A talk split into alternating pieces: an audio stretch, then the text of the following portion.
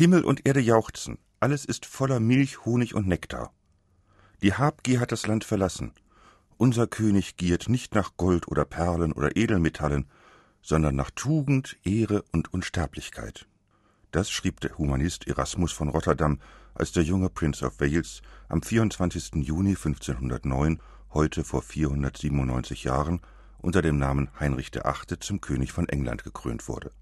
Erasmus kannte Heinrich damals schon fast zehn Jahre. Bei seinem ersten Englandaufenthalt im Jahr 1499 hatte er die Königsfamilie besucht. Obwohl Heinrich als Zweitgeborener im Schatten des Thronfolgers Arthur stand, war Erasmus von dem jungen Heinrich recht angetan.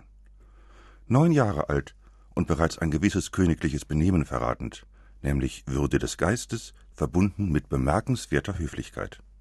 Allerdings hat dies freundliche Urteil keinen allzu hohen Erkenntniswert, denn Erasmus schrieb es erst sehr viel später, als Heinrich schon König war. Dass Heinrich nicht die für ihn vorgesehene geistliche Laufbahn einschlug, sondern selbst König wurde, war natürlich bei Erasmus Besuch noch nicht vorherzusehen.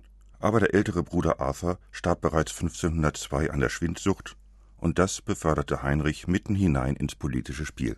Sofort wurde er zum Thronfolger ernannt, und gut ein Jahr später wurde er als knapp Zwölfjähriger mit der 17-jährigen Witwe seines Bruders verlobt. Dafür gab es politische Gründe, denn die Braut Katharina von Aragon war die Tochter von Isabella und Ferdinand von Spanien. Heinrichs Vater wollte diese Allianz mit Spanien als Bündnis gegen Frankreich und Schottland. Dass er durch die neue Konstellation auch die beträchtliche Mitgift nicht an die Spanier zurückzahlen musste, machte die Entscheidung wohl noch leichter. Heinrich selbst wurde nicht gefragt, den Ehevertrag schlossen die Väter. Allerdings musste noch ein päpstlicher Dispens eingeholt werden, damit Heinrich seine Schwägerin heiraten durfte, und das erwies sich als so heikel, dass der Hochzeitstermin mehrmals verschoben werden musste.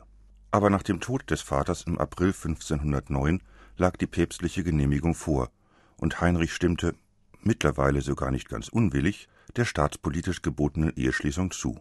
Die Feierlichkeiten der Hochzeit begannen Mitte Juni 1509 und gingen fast nahtlos über in die Krönungsfeierlichkeiten.